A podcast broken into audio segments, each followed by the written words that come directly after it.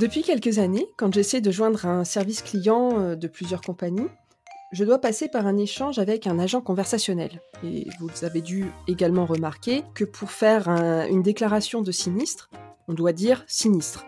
Ou encore, quand on veut demander un remboursement, on va dire remboursement.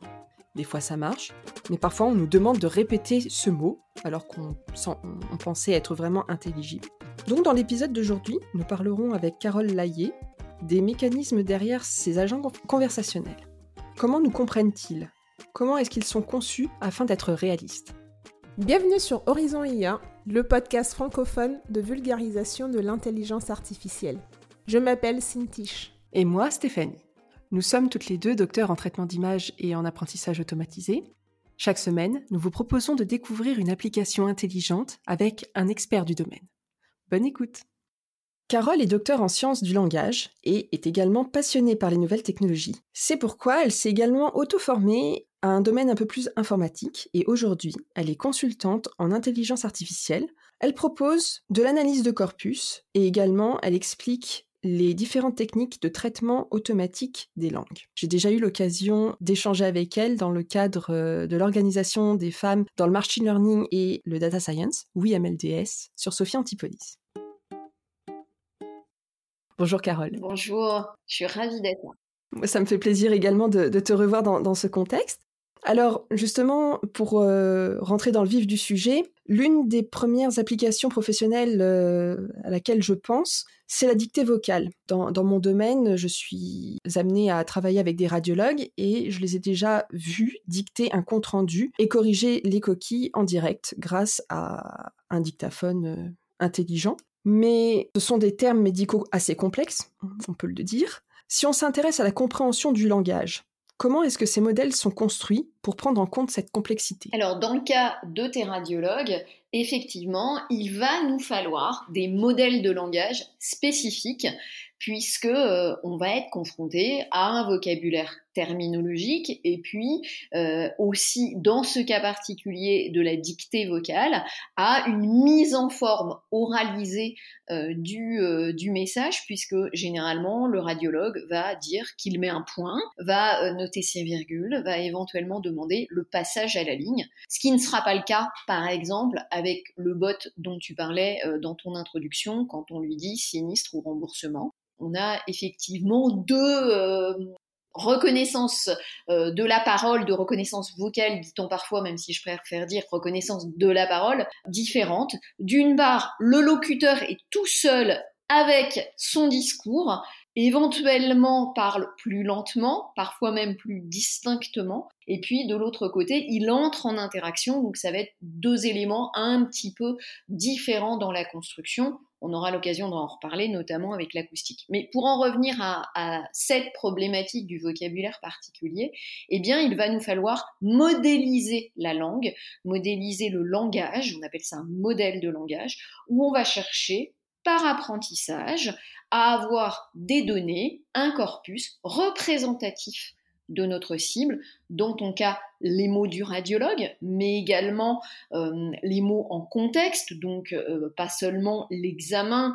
ou euh, la conclusion médicale, mais à quel moment elle intervient, comment elle intervient, comment elle est introduite, de façon à pouvoir faire apprendre au système cette réalité de la langue, ces points et ces virgules qui sont dits, oralisés, et de façon à pouvoir les transcrire correctement. Alors pour, euh, sans être trop long et sans rentrer dans les détails euh, trop techniques, un système de reconnaissance de la parole, y compris en dictée vocale, c'est trois entités, trois bases de connaissances, un modèle de langage, donc où on va mettre euh, justement tout ce vocabulaire particulier qu'on aura infusé de corpus spécialisés, sachant qu'on aura mis aussi de la langue française plus générique de façon à éventuellement qu'il passe des consignes à sa secrétaire ou qu'il se souvienne dans un post-scriptum de quelque chose qu'il faudra noter mais qui est plus courant. Nous avons en deuxième base de connaissances un modèle acoustique. Là, ce qui est sympa avec ton cas de dictée vocale, c'est que le locuteur est tout seul. Et donc, normalement, il se met dans une pièce où il n'y a pas le chien qui aboie et la caravane qui passe. Euh, ça arrive parfois. Euh, et la troisième base de connaissances, c'est le dictionnaire de phonétisation qui pourra faire correspondre un mot à toutes les possibilités de phonétisation. Euh, n'oublions pas que en bon francophone, on écorche parfois euh, les mots d'origine anglaise, euh, qu'il y a des locuteurs que je connais, pour le coup je les connais, qui ne disent pas Google mais Google, et que pour autant, il faut bien que ça soit écrit Google tel qu'on en a l'habitude. Donc c'est euh, cet entremêlement et cet alignement lié à ces à trois bases de connaissances qui fera le job. Euh, dont on cas de dictée vocale, effectivement, pour le radiologue, un vocabulaire spécialisé et on sera euh, effectivement euh, dans l'obligation de préparer les corpus et de transformer les virgules signes de typographie en virgules mots V-I-R-G-U-L-E pour qu'ils soient appris par le système comme étant euh, un mot à part entière et possiblement euh, à décoder. Donc là, c'est vrai, euh, comme tu l'as dit, pour un, radiologue, normalement, il y a un contexte quand même assez particulier où il n'y a pas trop de bruit et puis a priori il a déjà un matériel sophistiqué. Mais en introduction, comme je te le disais, il nous arrive sur les plateformes d'avoir à redire un mot. du coup, est-ce que c'est lié à la qualité de mon téléphone qui ne transmet pas correctement ma voix? Quand je dois répéter plusieurs fois cette consigne pour être comprise ou est-ce qu'il y a d'autres explications? Alors, il y a plusieurs facteurs. Dans le cas de ta dictée vocale, non seulement effectivement le locuteur faisait attention et se mettait dans des conditions d'exploitation sympathiques pour le système, mais en plus, on peut faire, quand le locuteur est seul, quelques euh, améliorations, quelques reconnaissances, quelques améliorations sur la voix du locuteur et donc de faire de l'adaptation au locuteur ce qui est moins évident quand on sait, par exemple, pour le bot qui enregistre les sinistres, que tous les clients potentiels de euh, l'assureur peuvent appeler. Donc là, il n'y a pas, il y a plus difficilement, euh, c'est pas il n'y a pas, mais il y a plus difficilement cette adaptation locuteur. En plus, comme tu l'as bien souligné, il y a effectivement un souci qui est lié au téléphone, puisqu'on va passer sur ce qu'on appelle de la bande étroite, et que euh, comme le son prendre la place de l'ampleur et a du poids d'une certaine façon, on a tendance à le compresser au maximum et fatalement l'apprentissage avec du son compressé est forcément moins trivial euh, que euh, si l'on est en studio. C'est pour ça que normalement, on construit dans ce fameux système un modèle acoustique, comme je le disais, qui est adapté téléphone et qui donc apprend ces difficultés qui sont liées euh, à cette bande étroite, à cet écrasement du son et euh, à la diversité des locuteurs. Il y a aussi quelque chose qui est, très important, c'est la diversité des voix. Euh, si dans le corpus d'apprentissage, on n'a pas mis de voix âgées, Or, si notre public, euh, alors pour le coup, on va pas penser forcément euh, sinistre, mais parlons, euh, je sais pas, assurance obsèque, c'est pas toujours des sujets très gais, mais voilà, on a, on a une population qui appelle pour ces sujets. Si les voix plus âgées n'ont pas été apprises acoustiquement, eh bien, il y a une difficulté supplémentaire dans leur reconnaissance. tout ceci se pense en amont en fonction de la cible, y compris acoustiquement, donc y compris est-ce que c'est du téléphone ou pas? Et quelles sont les voix de ma population, sachant qu'en plus, on va avoir la joliesse des accents en français, en plus même euh, de la façon de dire qui est euh, différente par individu, par population, par région. Euh, on a aussi cette, ce facteur voix. Cette richesse. Tout à fait. Donc, en fait, on aurait pu s'imaginer qu'il fallait faire une enfin plusieurs euh, intelligences artificielles euh, qui apprennent à partir de, différents échantillons, donc un qui est dédié à un accent particulier, un qui, est spécialisé Google, un autre qui est spécialisé prononciation Google, mais finalement ça dépend en fait de, la cible, ça dépend aussi des, contraintes environnementales du client. tout ça, ce sont, des, problématiques à, penser en amont. Sachant que dans le cas particulier des accents, comme tu le soulignais, euh, nous avons, je l'ai cité tout à l'heure, le dictionnaire de phonétisation qui permet d'ores et déjà, j'ai envie de dire, sans forcément euh, créer plusieurs systèmes et les pondérer différemment ou plusieurs modèles en les pondérant différemment, qui d'ores et déjà peut euh, inclure cette différence et typiquement sur une entrée mot PNEU, on va avoir la phonétisation pneu qui est à peu près partagé par un très grand nombre de locuteurs. Et puis je vais avoir une dédicace spéciale marseillais avec un pneu, où j'entends bien le et où le schwa devient n'est plus schwa, n'est plus s'entend. Lui, pour le coup, ça devient e qui s'entend et, et, il existe. Et donc, il y a une probabilité d'existence de cette phonétisation-là par rapport à ce mot pneu qui euh, va pouvoir euh, exister euh, dans le décodage et qui, lorsqu'un Marseillais appellera, permettra quand même le décodage du bon mot, indépendamment de l'accent. Donc c'est pas toujours, c'est pas un verrou scientifique. Il faut une diversité dans les apprentissages. Il faut avoir en tête la connaissance de son public cible. La ville rose n'est pas forcément la ville rose, mais moi j'aurais tendance à fermer, d'autres ouvriront davantage. Cette diversité-là peut être apprise et, euh, quelque part euh, intégrée dans le système pour lui permettre d'exister, évidemment. Effectivement, et maintenant, euh, pour en revenir à l'exemple métier que je connais, j'aurais du mal à imaginer quand même d'avoir trois systèmes différents pour des radiologues de régions différentes. Donc c'est évident qu'on doit avoir certainement une base suffisamment riche pour permettre justement à, cet outil d'être commun et utilisé au travers euh, euh, toute la France.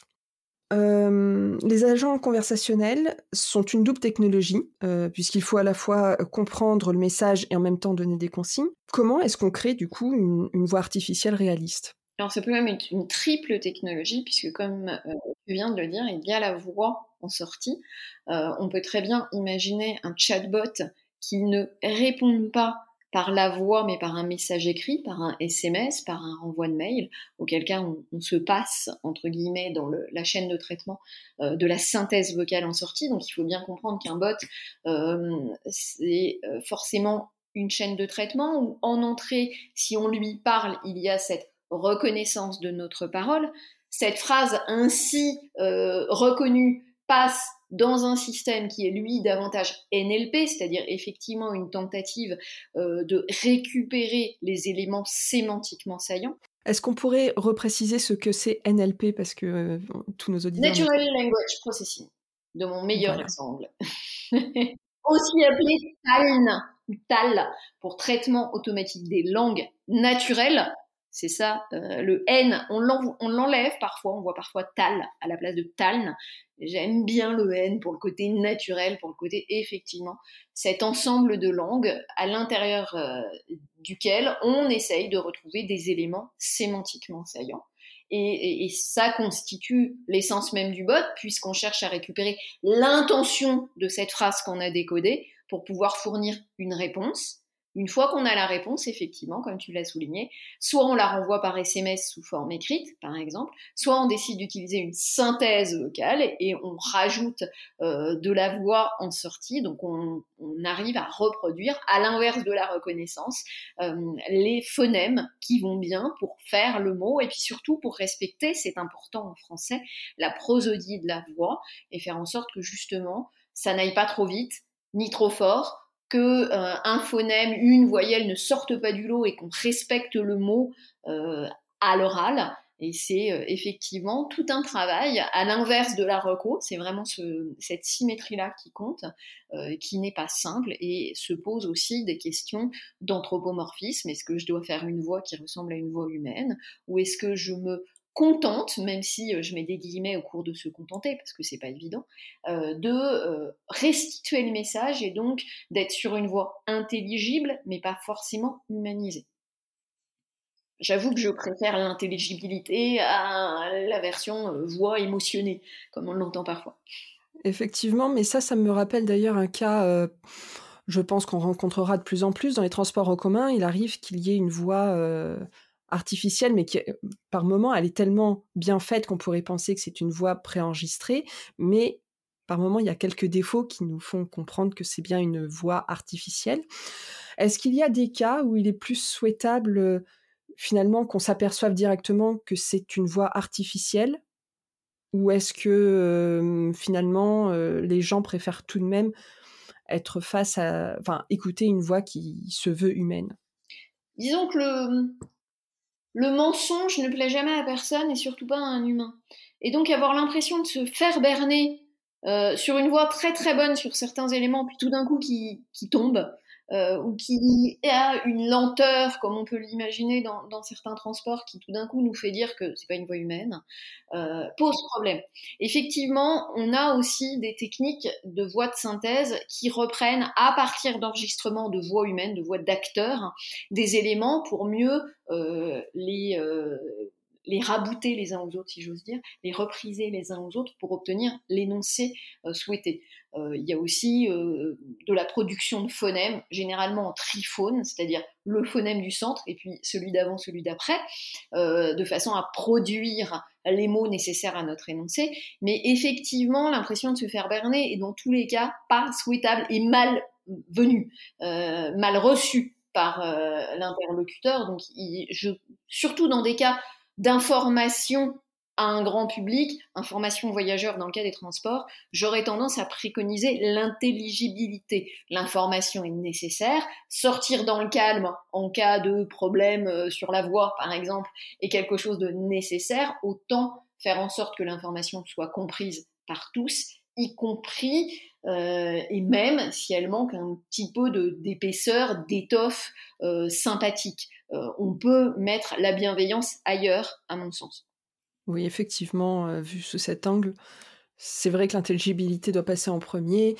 Euh, après, je m'étais dit qu'il y avait peut-être un côté technophile, c'est-à-dire de se, dire ah tiens c'est quelque chose de, marrant, j'aurais pas pensé qu'on aurait pu atteindre ce niveau de, de comparaison, mais j'avoue que de temps en temps ça peut être aussi énervant. Après tu as des cas d'usage qui peuvent être ou pour lesquels il peut être agréable pardon, euh, d'avoir une voix un petit peu plus humanisée. On a des cas d'apprentissage euh, avec euh, des enfants ou des publics en apprentissage, où ça peut être sympathique dans le cas de, de, langue étrangère, par exemple, d'avoir quelque chose qui est assez proche d'une voix humaine pour que notre oreille, à nous, apprenants, reçoive l'information avec un degré et d'intelligibilité et de, de, de bienveillance et de compréhension haut.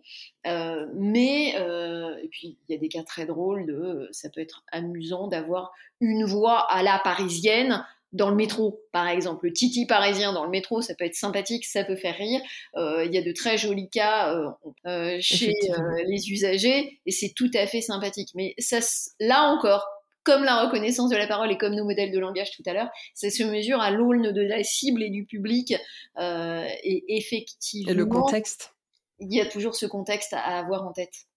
On vient de parler euh, de, des cas où euh, finalement euh, l'agent conversationnel répond ponctuellement à une question bien précise, comme Siri peut répondre à certaines questions. Mais est-ce que selon toi, on pourrait un jour arriver à faire une conversation avec un agent enfin, d'intelligence artificielle, des conversations réalistes? On a d'ores et déjà des conversations qui confinent au réalisme quand il s'agit d'un domaine particulier. Si euh, j'ai euh, un petit assistant dans ma cuisine pour m'aider à faire une recette, euh, l'univers circonscrit par mes apprentissages va faire que, normalement, s'il est bien fait, je peux lui demander des choses en respectant mes usages à moi et en mettant, pourquoi pas de l'argot, en mettant, pourquoi pas une inversion dans ma phrase, en parlant plus vite, en mettant pourquoi pas un mince je me suis trompé au milieu et que ça ne change pas la compréhension in fine de l'intention qui est la mienne. Euh, ça, c'est possible d'ores et déjà quand c'est bien fait avec euh, des outils adaptés. On citera Rasa, mais il y en a d'autres. Je le cite parce que c'est peut-être ce qu'il y a de plus accessible et ce qui est le plus RGPD compliant à l'heure actuelle. mais euh, pour le coup, on est dans cet univers circonscrit qu'on a pu apprendre en amont. badiner pour euh, au moment du café euh, pour me remonter le moral, on commence déjà à être sur quelque chose qui demande une connaissance du locuteur, qui demande une connaissance de mon historique conversationnel parce que euh, ça demande des liens de coréférence, des liens faits avec ce que j'ai d'ores et déjà déclaré ou ce que je mets dans mes phrases. Ça demande un univers de connaissances partagées. On est déjà sur quelque chose de plus délicat. Et ça pose la question euh, éthique et déontologique de est-ce que c'est souhaitable? Est-ce que vraiment j'ai envie de discuter avec quelque chose qui, euh, qui me renvoie à moi-même, mais qui n'est pas un alter ego, euh, ou qui est trop alter pour être ego, et euh, qui donc, euh, c'est une conversation de moi avec moi, et, et qu'est-ce que j'en fais, et pourquoi?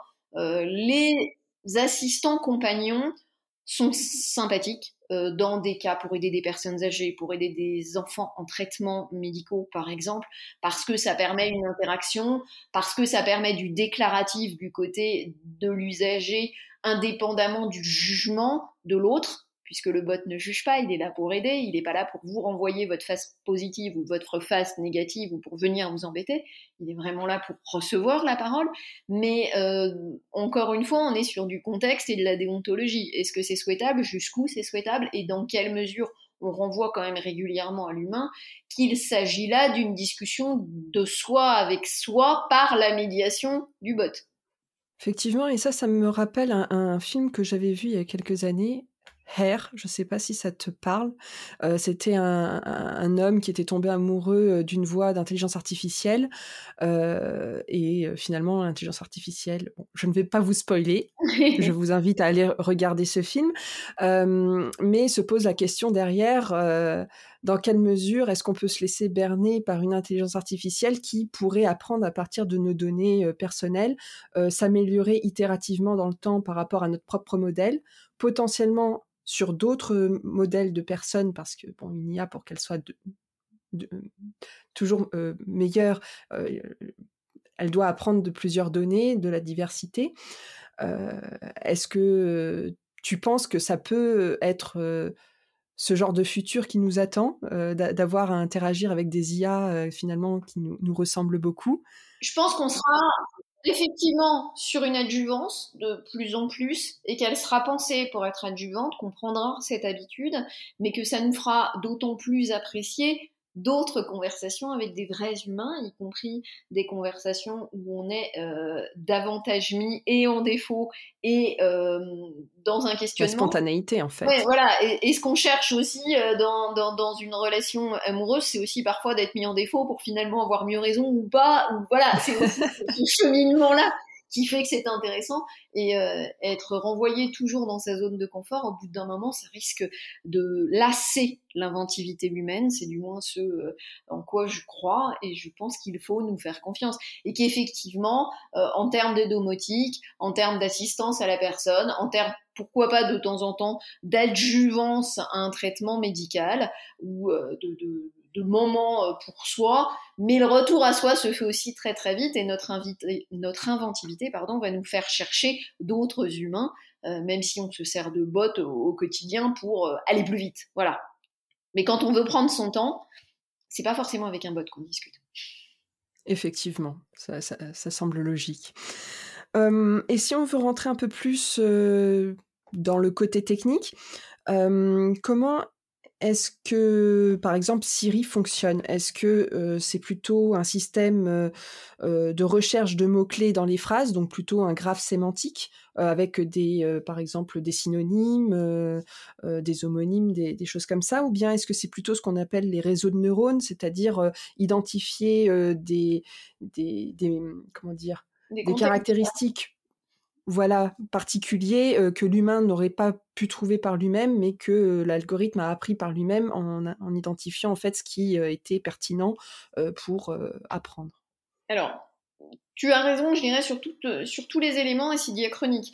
Puisque, alors, je, je, ne travaille pas chez Apple, donc je ne vous livrerai pas des secrets de fabrication de Siri. Pour autant, pour ce que j'en sais, ce que j'en ai entendu et ce sur quoi je me suis intéressée, euh, on est vraiment sur une évolution. C'est-à-dire qu'on a commencé avec Siri sur du keyword spotting, donc de la recherche de mots-clés en contexte. Euh, parce que fatalement, la conversation téléphonique, l'usage même du téléphone euh, et des bases de connaissances qui sont présentes dans le téléphone, vous avez marqué maman à maman, euh, par exemple, euh, fait que effectivement, on peut, quand je dis appeler maman, ben, on va chercher dans le dans du téléphone euh, cette cette entrée là et on la trouve et c'est tant mieux. pour le coup, effectivement, l'intelligence artificielle devenant ce qu'on appelle aujourd'hui euh, intelligence artificielle, parce qu'il ne faut pas oublier euh, non plus qu'il y a euh, une définition qui évolue avec les usages, qui évolue avec les nouvelles techno et qui et qui évolue avec nos pratiques. Donc effectivement, on a tendance aujourd'hui à aller du côté euh, des réseaux de neurones, de la prise en compte du contexte. On est passé du word embeddings, donc du, vecteur de mots, au sentence embeddings, donc au vecteur d'énoncé de phrases, euh, de façon à pouvoir capturer un contexte. Et donc, euh, retrouver non pas le mot, mais l'intention, l'ensemble de l'énoncé. Ce qui est particulièrement intéressant pour le français, parce qu'on a un gros défaut en français, et je suis locutrice native du français, c'est qu'on a tendance à être très contextuel et très morphosyntaxique, très grammaire. Euh, alors je dis pas ça dans le sens grammaire normativité. On parle pas mieux ou moins bien que d'autres locuteurs d'autres langues. C'est pas le problème. Un exemple tout bête. Le mot mouton, tout seul mhm. comme ça, vous allez imaginer soit celui qui gambade en face de chez moi, soit celui que vous avez dans votre assiette. Effectivement. Soit euh, le mouton de panurge, si vous êtes sociologue, euh, soit celui que vous avez sous l'armoire parce que vous avez oublié de passer l'aspirateur, soit celui que vous mettez sur le nez d'un cheval, c'est une espèce de hier, euh, D'accord, sur le nez des chevaux. Voilà, soit un nuage. Ou sinon dans la mer, les moutons, les écumes. Voilà, et donc ça renvoie à une référence que vous avez en tête, qui est le facteur de euh, votre éducation, vos habitudes, vos usages. Mhm. sauf que c'est le même mot c'est mouton, M-U-T-O-N. En anglais, il y a, y a, autant de mots que de réalités. Euh, et c'est pas vrai en mhm. français, c'est le, contexte. Si je vous dis un, un mouton sous l'armoire, vous savez que euh, je Ce n'est pas l'animal. pas euh, tortionnaire euh, d'animaux et j'en ai pas un caché sous l'armoire, mais que j'aurais peut-être dû passer la spie. D'accord. Je vous rassure, je l'ai fait. Pour autant, c'est tout le problème des réseaux de neurones et des modèles dédiés et de cette, de ce qu'on essaye de faire en capturant effectivement par des réseaux de neurones, par des archives un peu, un peu plus complexes, du contexte, de façon à essayer de, de, de, de tirer une substantifique moelle d'un ensemble de mots, euh, de façon à apporter la réponse la, la plus idoine. Donc effectivement, on a tendance aujourd'hui à aller euh, de plus en plus vers euh, des réseaux de neurones et moins vers du mot-clé, surtout en français où le mot-clé peut éventuellement être très très trompeur. Euh, un dernier exemple, la marmotte, vous allez vous dire, ah bah la en montagne, c'est forcément le mammifère qui siffle et qui dort en ce moment, ça y est, les marmottes sont parties se coucher. C'est aussi chez un bijoutier un petit étui en cuir pour protéger vos montres. Donc si vous avez un corpus de bijoutier, enfin issu de conversations de bijoutier, la marmotte fera pas du tout référence à la même chose. Voilà, on, a déjà abordé euh, le sujet de, la cible, à qui on, propose un outil. Euh, est-ce que ça dépend euh, du, contexte professionnel Est-ce que ça dépend de l'environnement également Du coup, est-ce que tu pourrais nous donner une idée de la taille de la base de données qui sert à paramétrer les outils conversationnels basés sur la voix? Alors, si c'est de la voix, et je parle pure vocal et pas parole, deux mmh minutes de voix d'un individu nous permettent de faire un peu d'adaptation locuteur. Il y a de très jolis travaux aujourd'hui sur la voix, sur mmh euh, les pitchs, sur l'onde euh, sonore qu'on voit euh, défiler sous nos yeux, qui permettent effectivement d'aller capturer des éléments saillants pour faire de la reconnaissance de la voix. En revanche, sur la reconnaissance de la parole, on aime bien avoir plus de données. Alors, il faut aussi euh, savoir qu'il y a moyen de pondérer. J'aime bien faire un système de reconnaissance de la parole avec 500 heures de paroles transcrites. Vous allez me dire que c'est énorme. Euh, prenez un call center euh, de déclaration de sinistre, vous l'avez très très vite. Hein. ça va être dans la transcription. malheureusement, on, on, abîme nos voitures et il y a des dégâts des eaux dans nos salles de bain. on peut aussi réfléchir intelligemment à avoir 500 heures diverses et variées, euh, d'horizons euh, différents, et avoir un cœur de cible d'une trentaine d'heures. Et là, 30 heures, et quand même, hein, je suis mignonne, euh, de façon à pouvoir bah, justement capter les mots de temps radiologue et capter ce qui fait l'essence même de ces usages.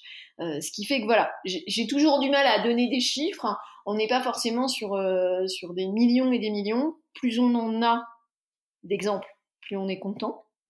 Évidemment. mais, Plus c'est diversifié. voilà, mais il ne faut pas oublier, je le dis souvent, je, je, vieillis, je me répète, que les, les, données vieillissent et ont des dates de péremption. Si je prends un corpus de paroles ou un corpus de texte d'il y a 15 ans dans certains journaux, eh bien, ils ne représentent plus, ils ne sont plus le reflet de nos usages aujourd'hui.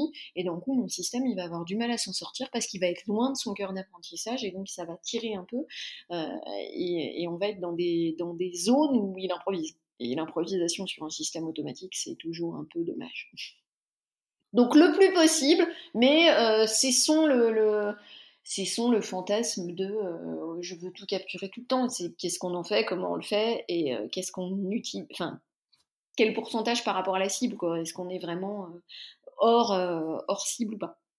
Est-ce qu'on répond aux besoins euh, ou est-ce qu'on en crée un qui n'est pas forcément utile? Voilà. Et plus le domaine sera circonscrit, moins ta base de données aura besoin d'être volumineuse.